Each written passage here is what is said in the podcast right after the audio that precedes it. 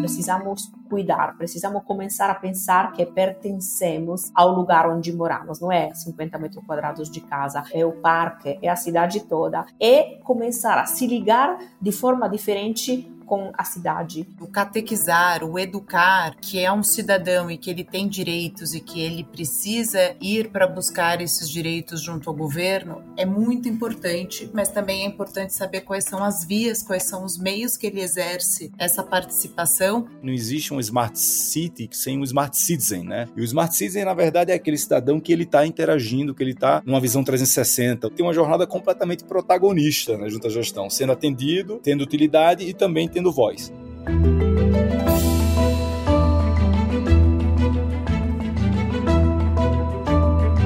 Olá, gente inquieta e curiosa do século 21. Estamos começando mais um The Shift, o seu podcast sobre inovação disruptiva. Eu sou a Cristina Deluca. E eu sou a Silvia Bassi e a gente está aqui para falar sobre disrupção, porque, como a gente sempre diz, a ruptura é a única constante do século 21 vai continuar sendo, e é bom a gente aprender a conviver com isso tudo, certo, Cristiano de? Exatamente. Aí o assunto de hoje tem muito a ver com essa convivência, diga lá, Silvia. Tem muito a ver.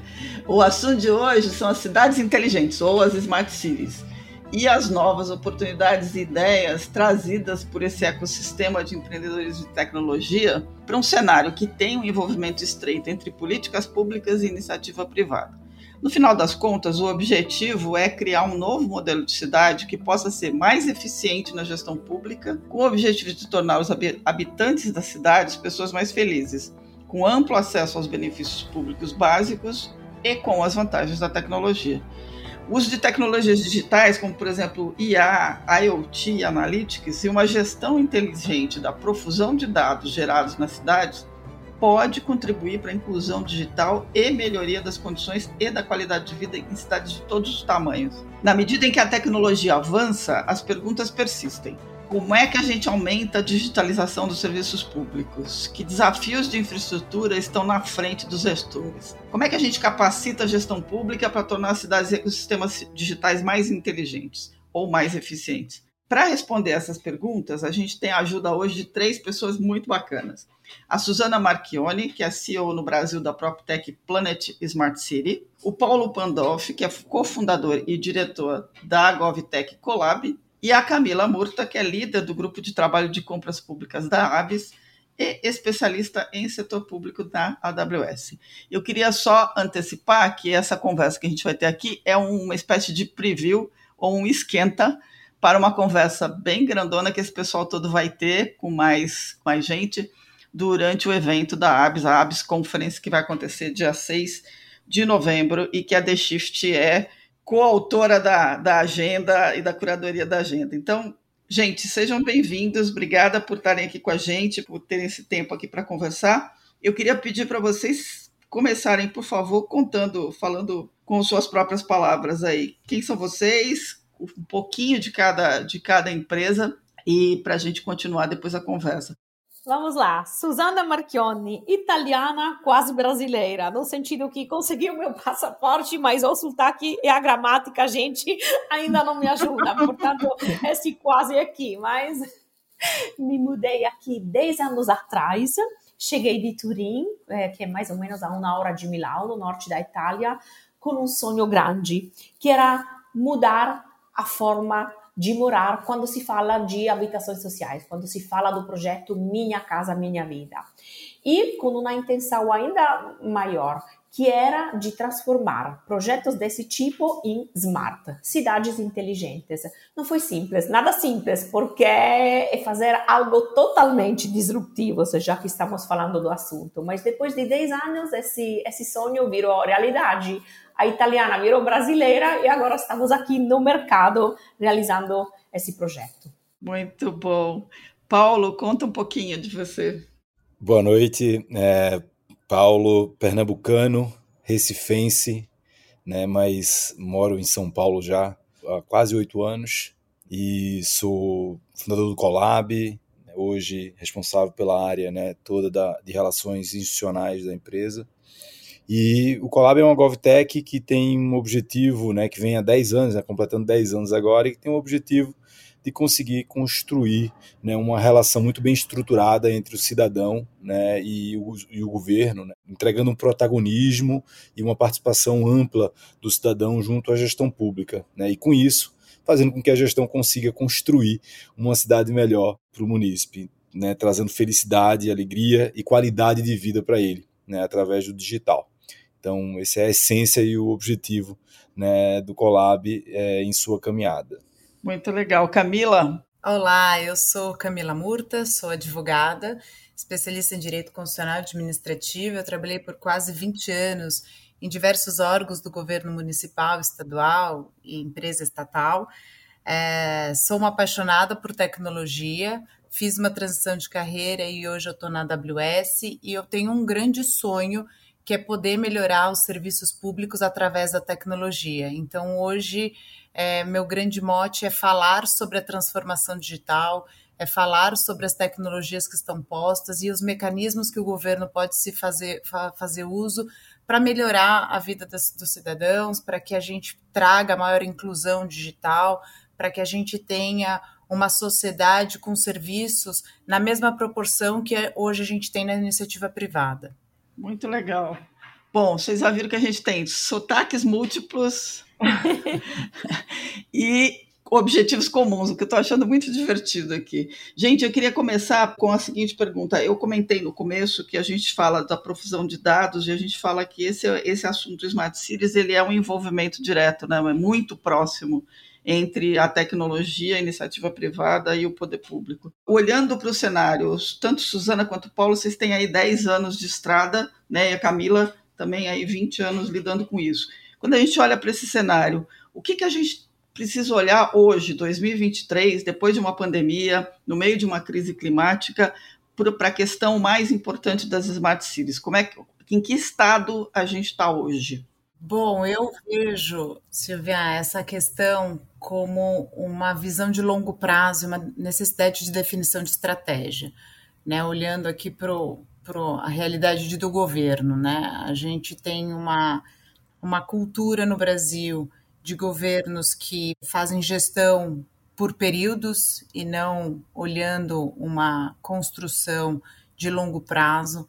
Então eu acredito que para que essas implementações elas tenham valia, elas perdurem, a continuidade delas é muito importante. Então, as, as implementações de estratégia são extremamente relevantes e isso perpassa pela capacitação de servidores e pela mudança de mentalidade desses mesmos servidores em agregar novas culturas e novas formas organizacionais de lidar com todo esse processo e essas novas demandas é, de contratação, de objetos e necessidades para poder formatar uma Smart City. Bem legal. Eu gostaria de, de, acrescentar uma coisa, ou seja, começar a pensar, seja no macro que no micro. Quero dizer, o macro é aquele da empresa, a cultura da empresa. Eu faço o exemplo daquele que a, que a Planet faz quando se fala do meio ambiente.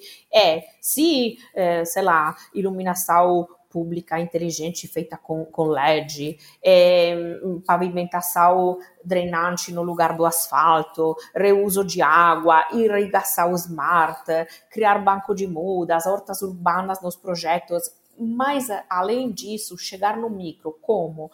Com, literalmente, treinamentos e catequização dos moradores, ou seja, começar a pensar que cada um pode fazer a própria parte, não jogar simplesmente 100% para o governo, começar a fazer cada um o próprio mudando a forma de morar das pessoas. Portanto, começar a trabalhar com crianças e depois com, com, com os adultos nos projetos com um objetivo.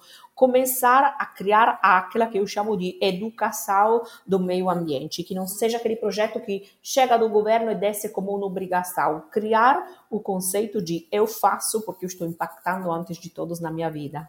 Bom, é, eu costumo né, trazer uma reflexão sobre o nosso momento hoje como um momento de ressaca, um pouco, sabe? Eu acho que o que aconteceu foi que a pandemia ela acelerou né, absurdamente essa necessidade de um olhar mais atencioso para a construção de uma política de governo digital legítima. Né? A pandemia acelerou demais isso né? e, e trouxe essa urgência, essa necessidade E diante disso, o que aconteceu foi um movimento do governo em buscar trazer e, e atender a essa pauta. E esse movimento não foi, acho que foi um movimento que aconteceu de forma não muito estruturada e sem alguns elementos que eu considero fundamentais para que a gente consiga construir uma política de governo digital e, obviamente, construir uma smart city, uma cidade inteligente, que é justamente ter o cidadão no centro de tudo. Né? Acho que tudo tem que ser pensado e, e, desenvolvido pensando no cidadão, na experiência dele, na realidade que ele vive ali né? E quem é essa população que a gente precisa né, atender, né? Qual é a população que mais tem que se beneficiar com uma construção de uma política de governo digital.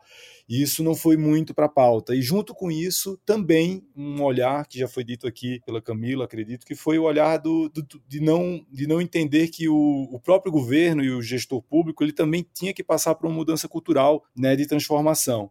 E aí eu acredito que alguns movimentos feitos pelo governo terminaram não tendo retorno e trazendo desde um trauma tecnológico para ambos os atores nesse processo. Né, tanto para o cidadão como para o próprio gestor público. E isso, quando eu chamo e falo de ressaca, é um pouco essa. Agora há esse entendimento e há um movimento de justamente ajustar e resolver essas questões e trazer algumas palavras muito estratégicas que foram esquecidas, como o cidadão no centro, como a interoperabilidade entre plataformas, a integração entre elas, e, justamente esse olhar atencioso para a mudança cultural do gestor público em relação à prática digital. Muito bacana o que vocês estão falando, porque casa muito com uma é, definição de cidade inteligente que eu gosto muito, que é aquela que diz que uma cidade inteligente é aquela que coloca as pessoas no centro do desenvolvimento, incorpora as tecnologias de informação e comunicação na gestão urbana e na melhoria da qualidade de vida dos cidadãos, tudo isso incluindo planejamento colaborativo e participação cidadã. Isso, olhando do ponto de vista do que a gente conhece de governo, principalmente dos governos municipais, é realmente uma mudança de cultura interna e externa, porque antes de você é, ouvir o cidadão, você precisa estar preparado para dar uma resposta para ele. E esse preparo tem muito a ver com o que você acabou de falar, Paulo, que é essa questão da interoperabilidade de tudo que acontece, né? Porque o que a gente vê muito é os governos partindo para a digitalização de alguns serviços principalmente para facilitar a vida do próprio governo, né? aumentar a arrecadação, uh, melhorar a coleta de lixo, enfim, melhorar um pouco dos serviços públicos, diminuindo o custo, mas isso não coloca o cidadão no meio e, e, e tem muito a ver uh, também com o que a gente está falando de uma Smart City que começa lá no bairro, né? É, lá na ponta, onde você está construindo moradias populares e aquele bairro começa a fomentar essa participação cidadã.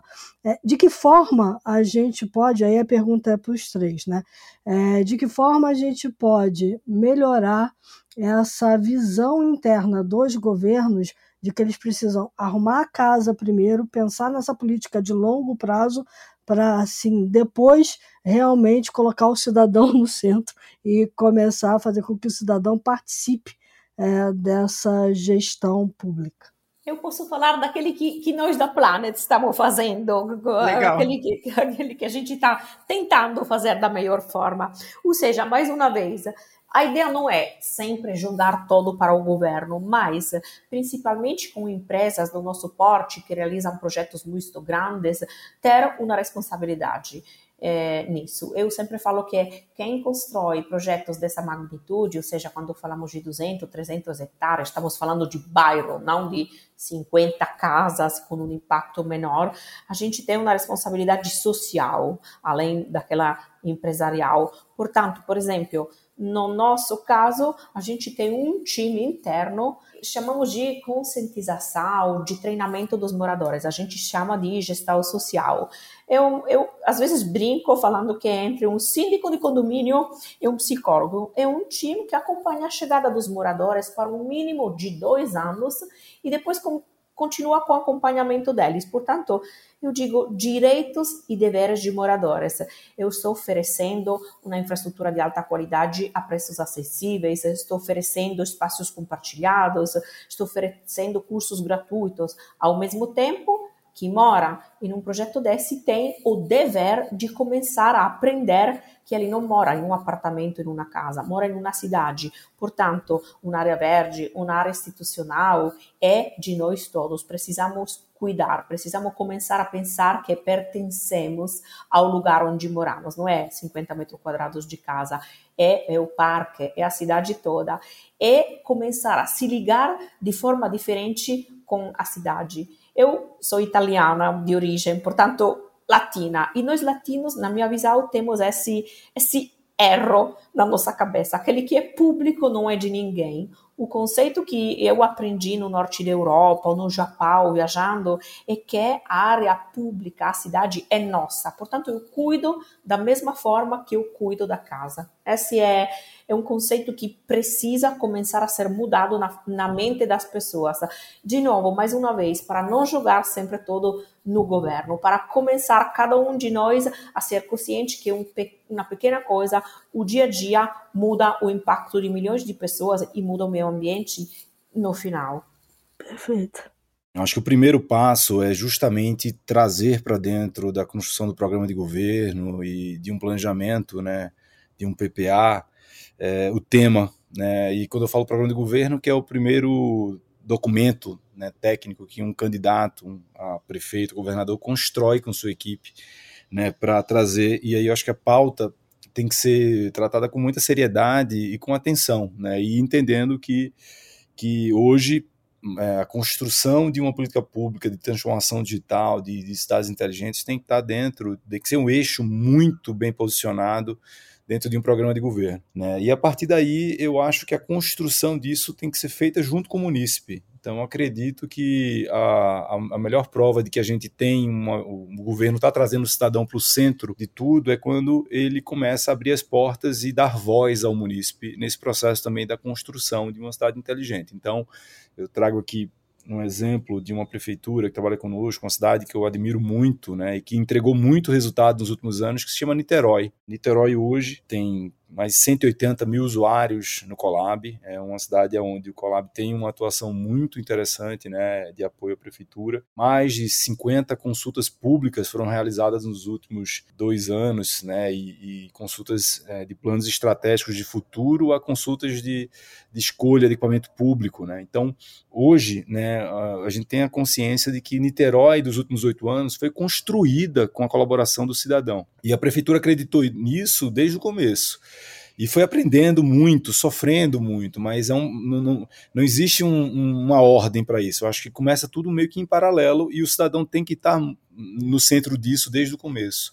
Né? E depois, a partir de um momento, ele começa realmente a entregar toda aquela inteligência necessária para que haja toda a calibração das políticas públicas, adequação, e foi o que já foi falado aqui sobre essa profusão dos dados e a importância dessa inteligência estar tá na mão do, dos, dos gestores. Né? Legal. Eu concordo. Eu, eu queria fazer uma colocação, primeiro concordando com tanto o Paulo quanto Suzana, e o que eu vejo é o seguinte: como o Paulo trouxe né, a ressaca pós-pandemia, houve é, uma grande digitalização, uma grande exposição em rede social e todo mundo se informando com diversos meios de comunicação, informação boa, informação ruim, mas a população ela começou a se integrar mais e começar a ter o senso de pertencimento, de participação na política que a gente não tinha antes.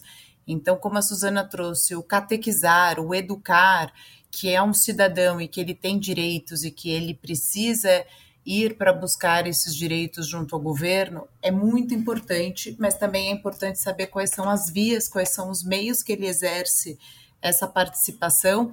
E o governo, ao seu turno, ele elaborou a lei de governo digital em 2021. Tem pontos ali extremamente importantes, como o Paulo e a Suzana já trouxeram, né, de serviços digitais, desburocratização, a transparência, a participação social a grande questão é que o governo é, ele está recebendo toda essa informação, ele está entendendo uma população que está começando a aprender a pleitear e a demandar por serviços ou por né, mostrar as suas necessidades e ele ainda está contratando tecnologia para fazer uma análise é, preditiva, um analytics daquilo, de, de, todo aquele montante de informação, de todo aquele dado que ele está coletando através da abertura dos canais, seja é, é, o portal, seja ouvidoria, seja o canal que for. É, isso também está sendo também novo para o governo. Então, cidadão e governo estão sendo educados ao mesmo tempo para produzir essa transformação digital. É uma forma que eu tenho visto a prática desse movimento todo. Concordo muito com você, Camila, porque é, olhando para o todo, e eu já conversei com várias cidades em vários projetos que a gente participou, como The Shift, é, Niterói é sempre citado como um belo exemplo de que as coisas funcionaram né? Mas, no geral, quando a gente começa a conversar com as cidades, elas estão muito mais focadas na tecnologia é, e menos no que eu vou resolver. Qual é o problema que eu preciso resolver primeiro, como eu vou resolver, e aí de que forma a tecnologia entra como uma questão habilitadora. Né? É, e isso tem muito a ver com a escuta do cidadão, e aí eu concordo plenamente. Está é, tá faltando ainda assim inteligência. Tem muito dado e pouca inteligência olhando para o dado. Dá para resolver isso, Camilo? Eu, eu tenho que acreditar que sim, né? A minha resposta é com certeza. Veja bem. Não, se não desliga aqui, pronto, a gente não tem nem mais o que falar. É, brincadeiras à parte aqui, é, é, eu acredito que tem sim. Está tendo um amadurecimento nessa prestação de serviço, está tendo um amadurecimento é, de políticas públicas, de necessidades, né, de ambos os lados quando a gente olha, a gente tem quase 70% é, do Brasil com cidades abaixo de 20 mil habitantes. O, que eu quero dizer com isso é que nós temos municípios que falta recursos financeiros e falta recursos humanos para operacionalizar uma grande mudança. Então, é algo que vai acontecer paulatino. A gente não vai conseguir fazer uma transformação de uma forma rápida, mas é muito importante que esses municípios é, se organizem via a contratação consorciada, via a inteligência de alguma estatal via a, a própria próprias empresas de CRM que já prestam serviço e conseguem colocar tecnologia agregada, o que eles têm que é, olhar é deixar de fazer o mais do mesmo, porque todo município pequeno está sempre atrás das mesmas questões: saúde, educação, saneamento, material escolar, uniforme, enfim, está sempre naquelas mesmas demandas que elas são recorrentes, contínuas, ano ano a ano, mas que eles precisam trazer uma maior eficiência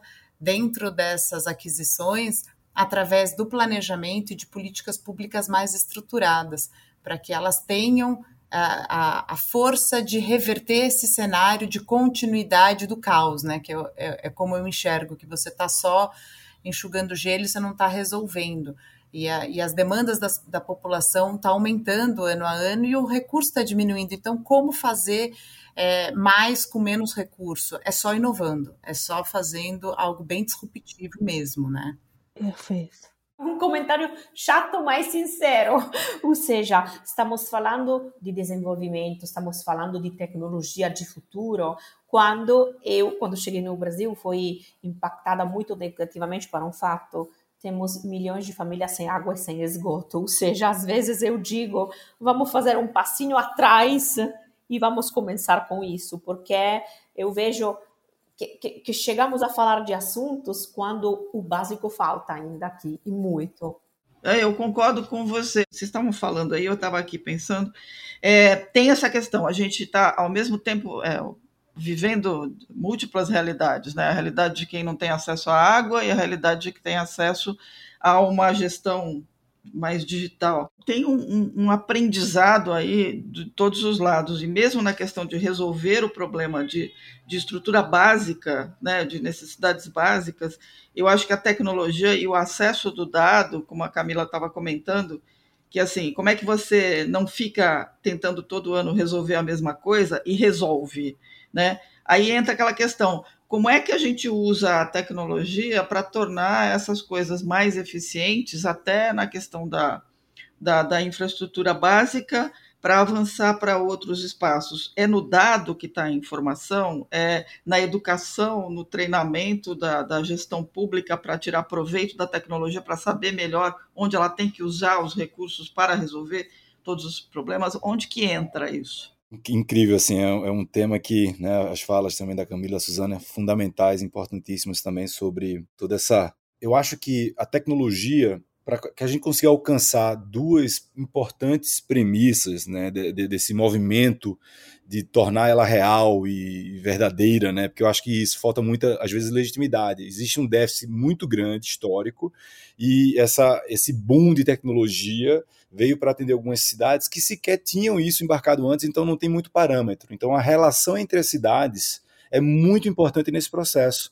Né? Esse benchmark, essa, essa, essa cocriação entre cidades, é uma cidade que entende que está sendo feito em outra e vê que aquilo ali realmente entrega um resultado que ela está tentando há muito tempo entregar e não consegue. Né? Então, acho que essa, primeiro, essa troca entre as, as prefeituras e os governos é muito importante. Né? Mas é super importante entender que tem duas palavras aí. Né? A palavra da da questão da interoperabilidade que eu já trouxe aqui e também da omnicanalidade, né? Omnicanalidade uhum. que justamente vai direto com o grande problema da inclusão digital. E, e, essas são duas palavras que foram, durante muito tempo, esquecidas né, no mercado, porque para elas existirem, eu preciso de uma sofisticação grande tecnológica, muito investimento em tecnologia, porque elas exigem isso. Sem uma tecnologia poderosa, eu não consigo realmente ter uma condição de ser interoperável e, e, e também é, multicanal ou omnicanal, né? E isso é bem importante nesse processo. Então, acho que Acho que esses são dois, duas questões bem, bem importantes quando a gente fala sobre infraestrutura tecnológica e, e, e DNA. Né? DNA, assim, quem desenvolve para o governo não pode desenvolver sem o DNA da interoperabilidade e da omnicanalidade. E o sucesso de uma política pública né, que alcança a população não tem a ver com o número de downloads de um aplicativo, né, tem a ver com o número de acessos fáceis que aquele cidadão teve. E se ele fez um acesso pelo um totem no shopping center, pelo, por um portal de, de, de, notícias com um iframe, ou por um portal de serviços da prefeitura por um app, isso não importa.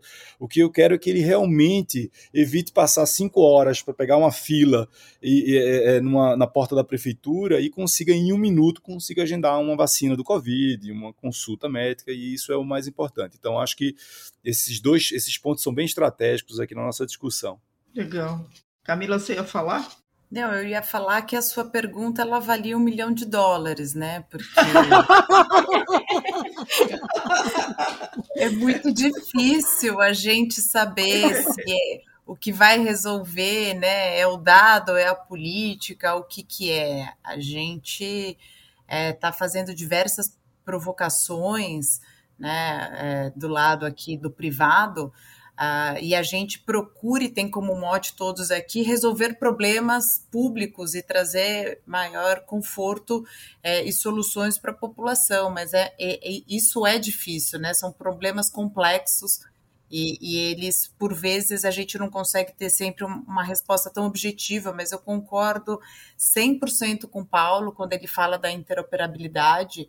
Esses dados eles precisam estar disponíveis para que todos os órgãos possam possam se utilizar deles para promover políticas públicas e conseguir ter suficiente informação para trazer essa maior experiência para o cidadão. Né? A gente tem que lembrar que uh, na transformação digital, além do foco do, do, cidadão, a gente tem que fazer geração de valor. Né? Não basta você só contratar algo que tenha o um menor custo. Você precisa olhar a qualidade, você precisa entender qual é o impacto que você está gerando, você precisa entender a quem que você está atendendo, você precisa ter o feedback daquele cidadão e o, o cidadão ele também precisa entender a participação dele na sociedade e aquilo que ele está pedindo se está chegando para ele, se aquela política pública está atendendo ele de fato, né? Então uhum. são, são rastreios que eu costumo dizer, com governança, né, com mecanismos de liderança, estratégia, controle, você consegue começar a fazer todo esse mapeamento, mas tudo isso é novo para a administração. Tudo isso são mecanismos que a gente traz ali de uh, SA, né, de uh, grandes empresas de capital aberto, depois as estatais, com uma outra legislação de 2018, começou a se utilizar, mas para administração isso é novo, a administração não está, é, infelizmente, acostumada a prestação de contas, né, accountability, é, não está acostumada a ter o cidadão é, literalmente dando pitaco naquilo que o gestor tem para tomar de decisão. Então, são, são mecanismos que eles estão postos, mas eles ainda não estão em uso e eles precisam ser incorporados para que a gente tenha uma mudança na, na forma de governar, uh, seja, enfim, municípios, estados e a federação.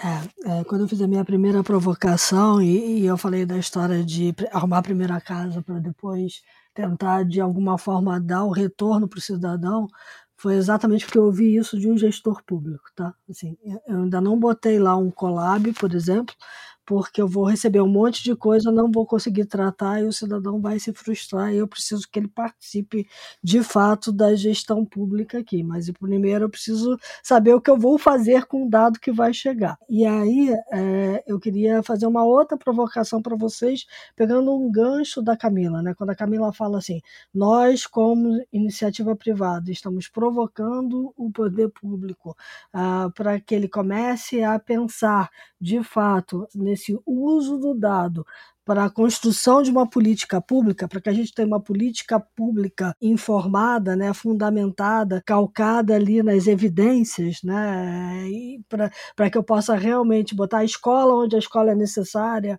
uh, botar o um posto de saúde onde as pessoas estão mais precisando daquele posto de saúde para que elas não se desloquem tanto uh, para poder ter uma, uma vacina, por exemplo. A pergunta para vocês é o seguinte: como é que é é, essa relação da iniciativa privada com o poder público. E por que, que eu pergunto isso? Porque eu já vi muita prefeitura tendo que ser muito criativa para poder, por exemplo, receber alguma startup contratar a solução de uma startup que vai resolver um problema pontual, ou ir buscar uma determinada tecnologia. E aqui a gente tem três empresas que têm tecnologias muito pontuais que resolvem problemas também pontuais e que às vezes é, estão muito à frente de concorrentes ou nem existe concorrência e é difícil essa entrada porque precisaria de uma licitação para poder contratar. Então, como é que vocês estão vendo é, essa relação do poder público com vocês, startups e empresas de tecnologia? Eu acho que, mais uma vez, precisa, de novo, ser disruptivos e mudar a visão. Ou seja, o poder público está acostumado, seja por falta de recursos, seja por falta de mentalidade, a apagar fogos. Ou seja, eu faço algo porque virou necessário. Tem que pensar de forma diferente, ou seja, o conceito de investimento. Às vezes, hoje eu vou investir, eu vou gastar dinheiro, mas significa gastar muito menos no longo prazo. É banal. Pensamos na saúde é caríssimo o custo de não ter um sistema que funciona. Botar para funcionar é um investimento alto no começo, mas no longo prazo vira muito, muito economicamente viável. O conceito de educação, de escola, tudo isso funciona da mesma forma. Portanto, se você pensa que no 90% dos casos o governo não é pronto nem psicologicamente nem financeiramente a investir em uma startup, é a prova do fato que ainda não tem o conceito que faz parte da iniciativa privada, da empresa de investimento. Eu queria só fazer uma colocação, porque nessa provocação é, que vocês trouxeram, é, eu acho que é muito importante trazer aqui para o público que a gente, pela primeira vez na história, a gente está com mecanismos de tecnologia e inovação conjugados, que a gente nunca teve isso antes. Então, nós temos ah, o Marco Legal da Ciência, Tecnologia e Inovação, que ele permite que o governo ele faça acordos, parce... isso com a iniciativa privada que eu digo, né? Acordos uhum. operacionais, é, parcerias, concursos de inovação com a iniciativa privada, olhando para a, promulga, a promoção dessa, de inovações que ele não consegue resolver sozinho. A gente tem o marco legal das startups, né, que também é uma lei complementar que trouxe uma forma de contratar startups no risco, ou seja, as startups fazendo um teste e se esse teste é a, a, a POC, né, prova de conceito, uma prova de conceito daquilo que o governo tem por necessidade, em ela conseguindo atingir o objetivo, ela faz um contrato público de solução inovadora, é um mecanismo que, que existe agora como regulamentado para que as startups, as startups elas receberam um novo tratamento, é, desburocratizando a sua própria origem para que elas possam receber. Então, tem o Inova Simples, que é um regime especial simplificado que concede às que as startups se autodeclarem empresas de inovação e tem esse tratamento diferenciado para estimular mesmo a criação, a formalização, desenvolvimento, enfim, consolidação como agente indutor de avanços tecnológicos. Além dessas duas, desses dois marcos, nós temos a nova lei de licitação, que ela tem como objetivo, um dos seus objetivos claros é a promoção da inovação e desenvolvimento sustentável. E ela traz outros mecanismos, é, como a, a, possibilidade de uma encomenda tecnológica, de um credenciamento, diálogo competitivo, e tudo isso com a participação da iniciativa privada, é, tendo um diálogo aberto, tendo consultas mesmo, de, de publicar isso e falar, ah, iniciativa privada, empresas privadas, eu preciso contratar uma solução para X situação, eu não sei nem como escrever para começar uma licitação, então me ajudem, uhum. me tragam as soluções. Hoje a gente tem essas três grandes marcos aqui, né, que eu, que eu trouxe para vocês, que são uh, marcos que dão mecanismos para que essas contratações aconteçam. Então, é, precisa juntar todo esse arcabouço jurídico com vontade, né, disposição de fazer e a, a, mentalidade e a capacitação dos servidores, porque muitas vezes o gestor quer, mas ele não tem servidores capacitados que entendam da tecnologia para poder requerê-la, para poder demandá-la para a iniciativa privada. Perfeito. Então, a iniciativa privada, ela acaba, pela própria velocidade com qual ela se desenvolve, ela acaba é, trazendo uma problemática que o governo às vezes não consegue nem colocar no papel. E essa necessidade que é a educação, através da catequização, da, da, formalização, do conhecimento que a gente consegue levar para o governo, e tem sido esse um dos meus papéis, por isso que eu estou falando tanto, é, é, é, levar o conhecimento para o governo para que ele saiba o que demandar. Porque mecanismo Perfeito. tem, ele não sabe como pedir. Uhum. Quero pegar o fio da Camila e aproveitando, inclusive, né, até a fala da, da, acho que foi da Cris que falou que o gestor, né, falou em arrumar casa, né, e uhum. eu escuto isso muito. E hoje o nosso trabalho é um trabalho onde a gente arruma a casa, né, junto com o gestor, justamente por esse entendimento que só a tecnologia não resolve, né? A gente tem uma equipe multidisciplinar que entra com esse apoio, capacitação, né, apoio técnico e capacitação, que é fundamental que a Camila trouxe aqui também para a gente. Né? Então, acho que é, é, é muito importante é, entender que é necessário, sim, trazer uma capacitação, um apoio técnico né, e operacional àquele objetivo que está sendo levado ali. Né? Existe um déficit, um gap técnico e a gente tem que, tem que preencher. Então, isso é um, é um ponto. Outro ponto que eu, sobre a, a lógica do mercado em si, né, eu, acho que o Colab ele tem uma a gente tem uma trajetória bem singular nesse processo, porque a gente foi uma das primeiras GovTechs a surgirem no país e a gente enfrentou muito esse desafio do, do, de ter uma solução muito inovadora e uma dificuldade de entender como o governo iria nos contratar. Né? Inclusive, a gente foi apoiado por uma fundação no começo, que viabilizou o projeto em algumas cidades, e aí daí que surgiu os insumos para as primeiras capitais brasileiras né, nos contratarem pelo, por uma modalidade é, né, de INEX, né, que é a modalidade que até hoje o Colab está embarcado, né, e que hoje a gente tem sim uma, uma tranquilidade muito grande. Né, o Colab, acho que a palavra legitimidade é muito importante nesse processo. Né, e uhum. o Colab tem mais de 26 premiações, né, 10 delas são mundiais. Né, é, que são de fora do Brasil. E, inclusive, ontem, né, a gente ganhou a 26 premiação, que foi, fomos eleitos a, a, principal GovTech do Brasil, top 1 lá, do projeto das top 100 startups, né, que é um dos, um dos, um dos concursos mais bem avaliados e, e reconhecidos do Brasil atualmente em relação à tecnologia. A gente foi a principal GovTech, top 1, que é o reconhecimento do trabalho que a gente constrói e entrega. Então, todo, tudo isso está documentado, né, e, e o mais importante é entender que o próprio gestor público é ele que vai construir a lógica né, desse, desse quebra-cabeça. E o Colab é uma peça, mas existem outras várias peças e precisa ter um respeito e um, e um acompanhamento muito grande pelo gestor técnico que está montando esse quebra-cabeça. E muitas vezes ele encontra um desafio que é um jurídico, é um controladoria, um, é um, um órgão de controle que questiona isso, mas que não tem nem o conhecimento técnico que ele tem e ele consegue uhum. construir. Então, existe um, ainda uma dificuldade muito grande, mas ela vem, vem avançando e a gente vem conseguindo ver né, que as, as, soluções rodando nas cidades e essa montagem desse quebra-cabeça sendo justificado né, com muita qualidade ali pelos técnicos responsáveis, mas obviamente não são todas as gestões que têm essa condição. Bem legal. Eu queria pedir o seguinte: é, tanto a Suzana quanto o Paulo, vocês têm approaches diferentes para a questão de smart cities. Né? A, a Planet Smart City é uma prop tech, portanto, ela vai até no ponto de construir né, essa, esses bairros inteligentes dentro de cidades. E o Paulo tem a, uma GovTech, ela está habilitando né, essa interoperabilidade, essa comunicação e essa gestão mais inteligente, a comunicação e tudo. Vocês podiam contar um pouquinho melhor a, as duas visões de vocês sobre as smart cities? Eu acredito que é, a gente, na nossa caminhada, sempre entendeu que a construção de uma cidade inteligente ela estava na escala da atração do cidadão para justamente conseguir fazer com que ele construísse essa cidade. A gente falava muito no passado que não existe um smart city sem um smart citizen, né?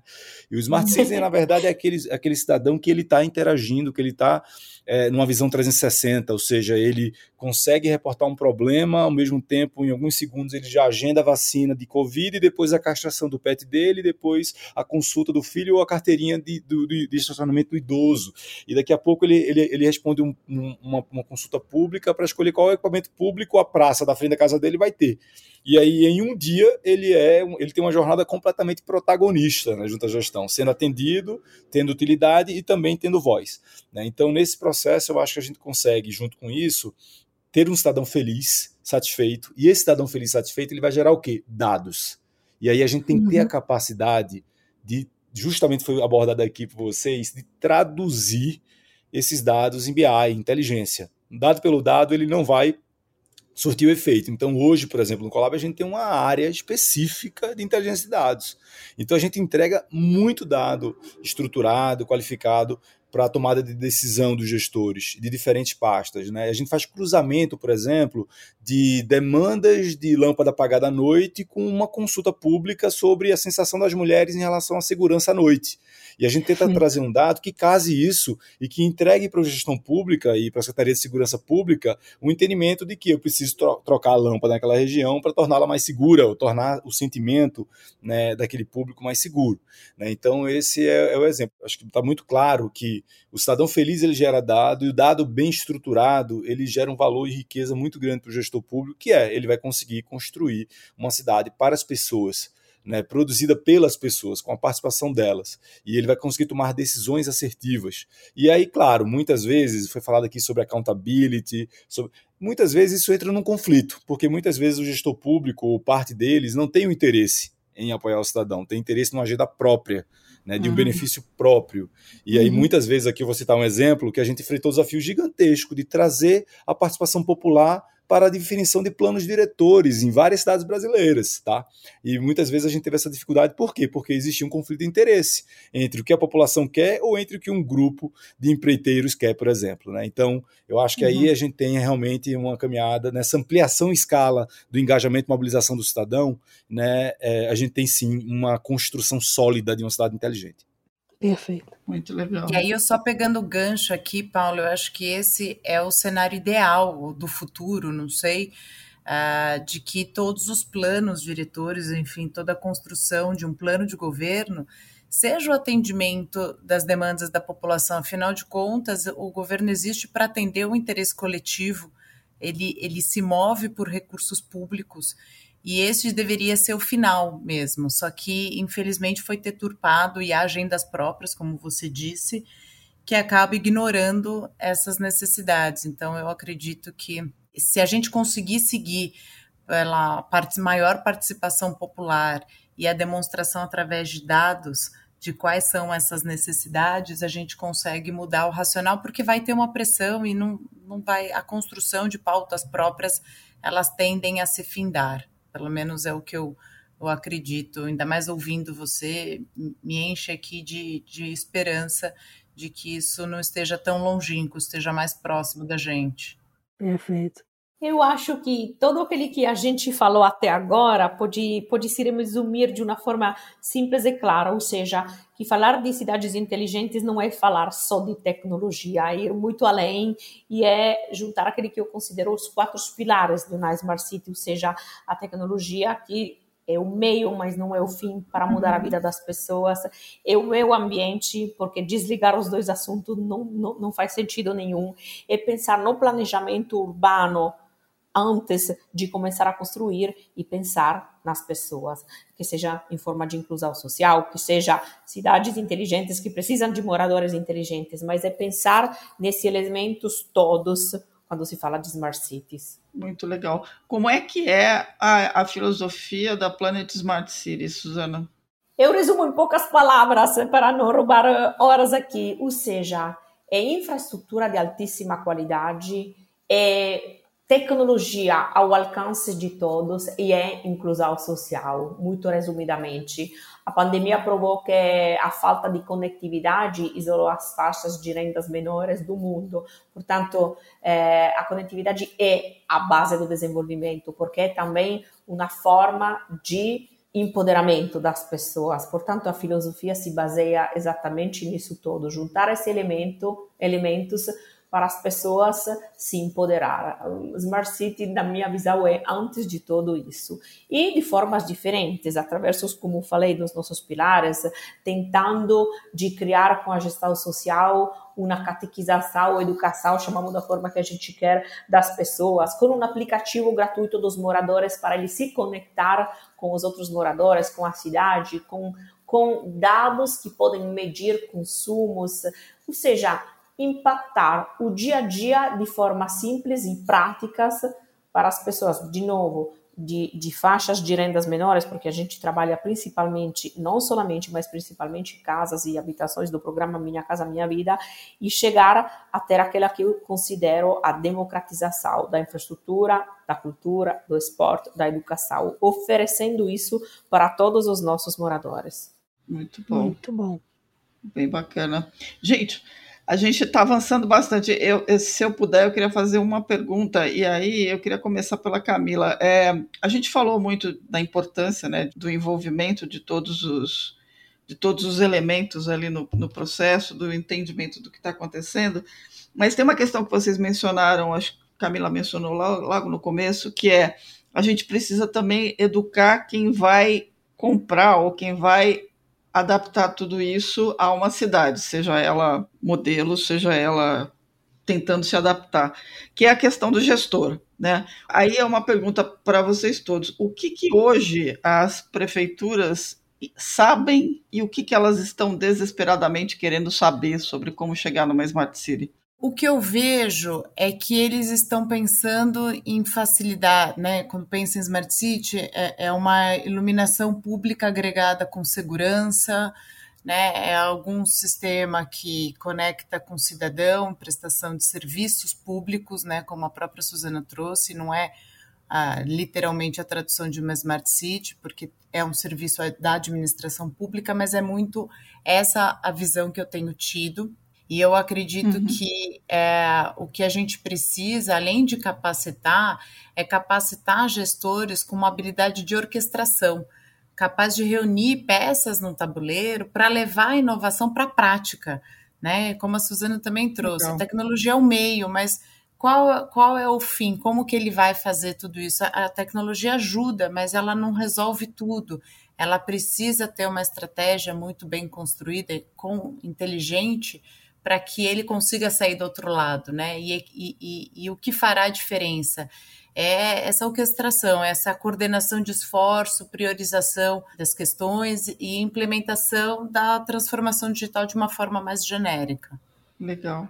Eu acredito que eles sabem hoje da importância da modernização e da tecnologia para a melhoria da performance né, é, da gestão e do governo, e eles estão querendo saber qual e como construir uma política pública digital legítima, né, que realmente atenda às premissas e que, e que entregue um resultado claro. Então, acho que essa é a busca do, dos gestores hoje, e isso passa também pelo entendimento de como é, conseguir trabalhar né, uma mudança cultural né, da transformação digital. Então, a gente tem percebido isso nas cidades, que as prefeituras, em muitas cidades do Brasil, entendem que eh, a tecnologia é super importante e, e obviamente, ela está sendo incluída lá, mas agora já entendem que esse apoio né, a transformação cultural ela, ela é tão importante quanto, né? Então a gente não consegue caminhar sem essas duas coisas aí estarem acontecendo em paralelo nesse processo.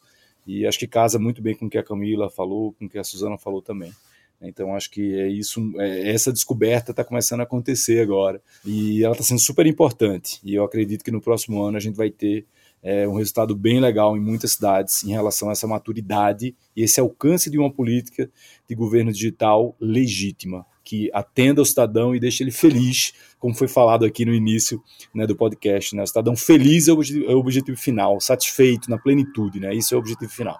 Suzana, quer fechar? Eu quero, antes de todos, agradecer e, e, e, cada vez falar com pessoas de setores diferentes é aprendizagem total. Portanto, Obrigada a todos. Uh, aprendi coisas que eu não sabia. Cada vez essa gringa aprende algo mais, mais no Brasil. Não, é sério. Eu, eu acho que uma das coisas melhores que cada um pode fazer na vida é continuar a ser um estagiário. Estagiário de todo. Aprender a cada dia, em cada lugar, com pessoas novas, experiências novas. E com vocês hoje aprendi coisas novas, sinceramente, muito útil para mim. Não somente em termos de Brasil, eu sou a estagiária do Brasil para sempre, mas também de políticas que eu não conhecia. Portanto, foi uma experiência muito, muito boa. Agradeço a vocês todos. Oh, muito bacana. Bom, a gente não acabou ainda, a gente precisa passar para os insights agora, né, pessoal? Vamos lá, vamos lá então? Vamos lá.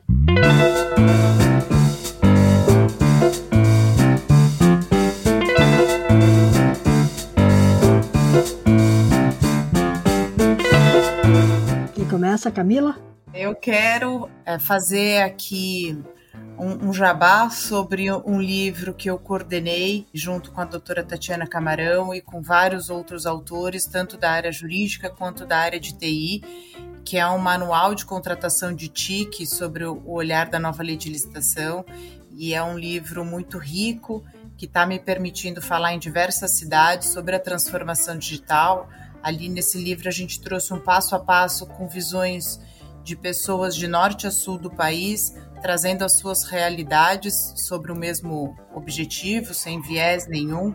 É, e o importante do livro é o que a gente falou agora: é a catequização, é o educar é ajudar o governo a evoluir nessa maturidade tecnológica para que ele possa ter uma maior clareza dos atos que ele precisa adotar para pro, promover a transformação digital, para que ele possa entender sua, os seus cidadãos, para que ele possa saber qual é a melhor política pública ou as políticas públicas que servem para aquela localidade.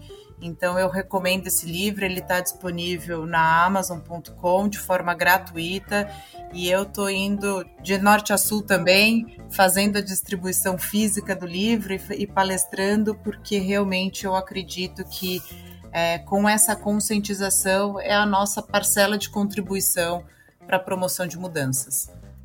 Muito bom. Bem bacana. Suzana, tens a dica? Olha, é, vai ser muito mais, mais banal e divertido, mas dá para pensar aquele que eu vou falar, já que estamos falando de livros. Um dos livros que mais amo, eu acho que se fala O Retrato de Dorian Gray, em português, é do Oscar Wilde. É a história de um cara que tem uma pintura e, na realidade, na vida, ele não envelhece, mas envelhece a pintura. E, e, no final da história, ele, ele vai se ver no espelho, ele vira aquele velho feio da pintura e a pintura vira ele de jovem. Qual é a mensagem do livro que vale para todos?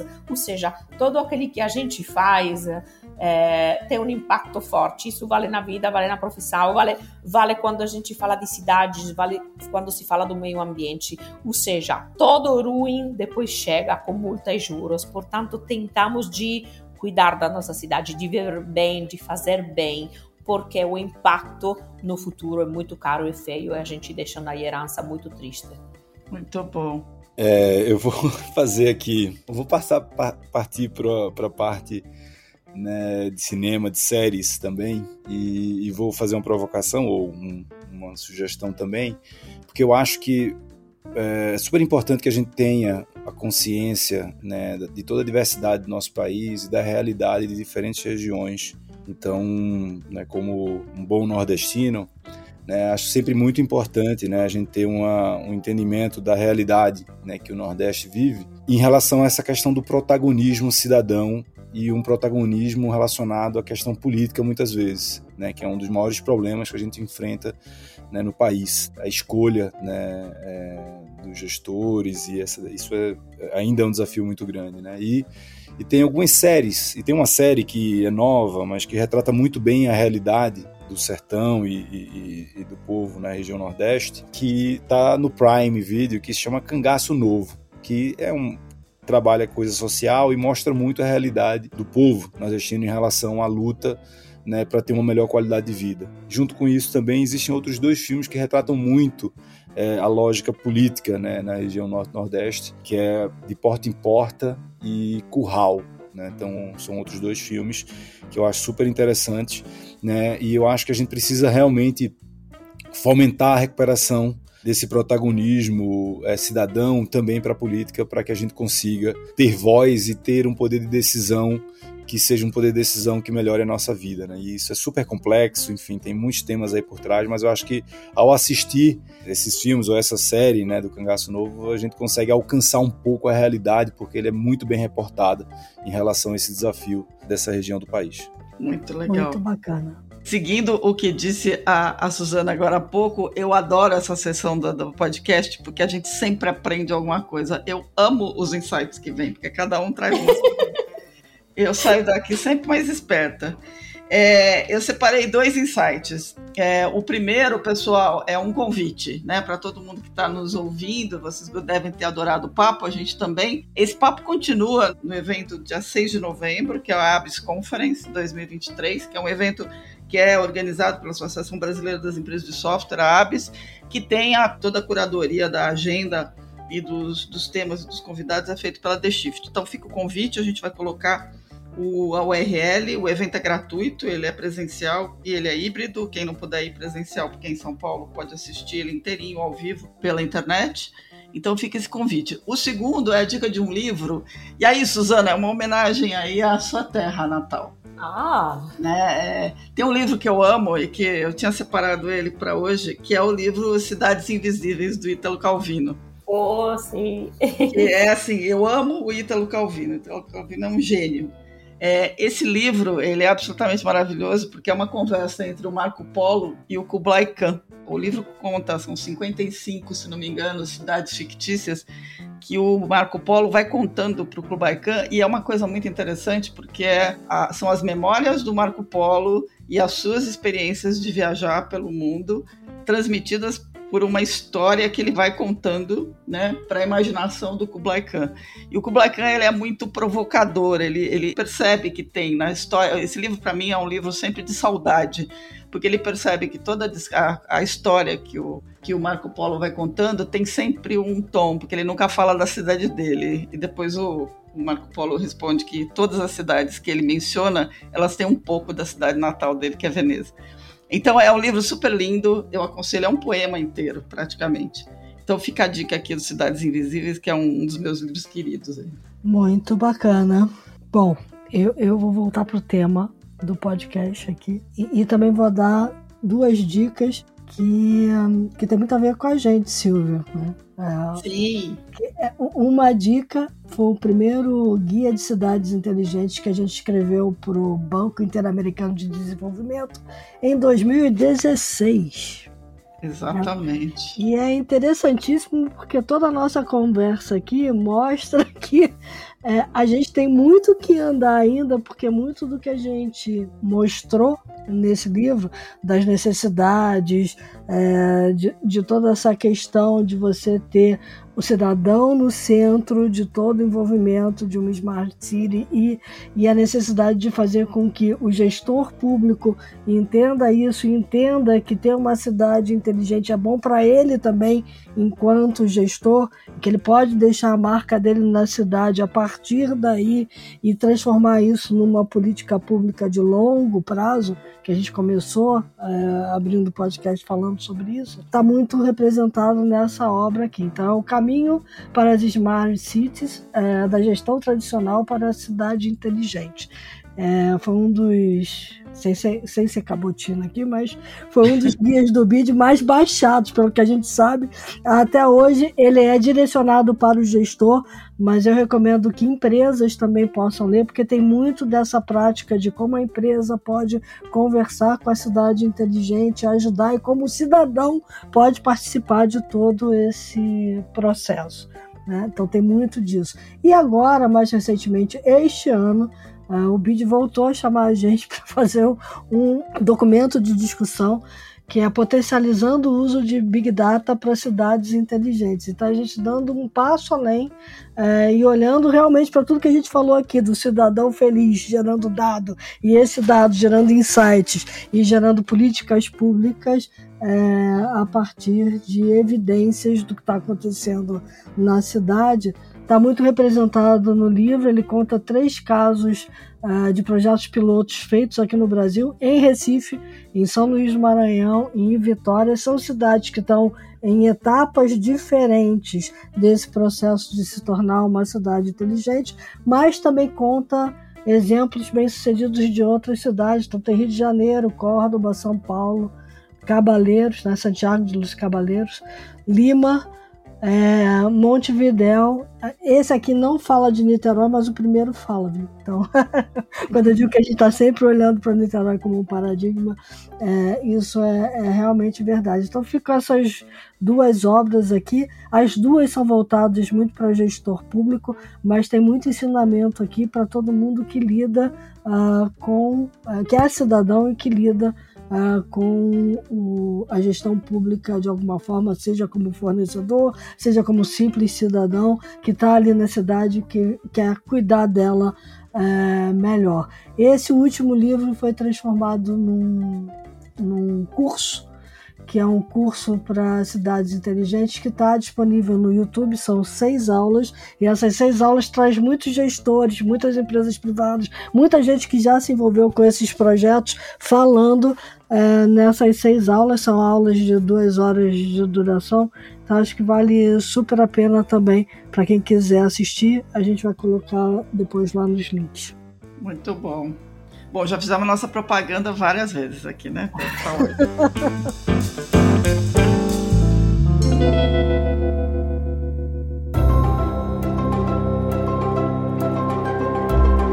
Bom, Camila, Paulo e Suzana, a gente queria agradecer vocês profundamente. Foi uma conversa muito bacana.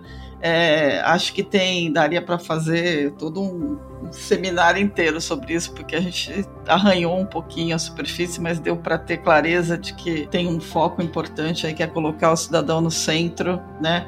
E principalmente essa cooperação, essa, essa comunicação entre tudo e essa noção de participação e de propriedade, né? De, de a cidade ser sua.